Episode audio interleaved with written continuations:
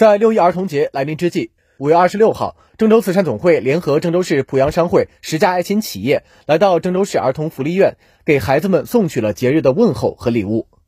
当天，郑州市濮阳商会通过郑州慈善总会捐赠一批价值六点七万元的物资，定向用于郑州市儿童福利院的孩子们。郑州市儿童福利院负责人表示。这些物资正是孩子们所需，感谢爱心企业的温暖义举。据了解，郑州市濮阳商会二零一九年十二月成立以来，积极主动承担社会责任，奉献爱心，曾多次组织爱心企业捐赠防疫防护物资，彰显濮阳商会的大爱力量。近年来，动员身边的企业家们一起加入到慈善事业中来，通过慈善的力量，帮助更多的困难群体，使他们不再孤独。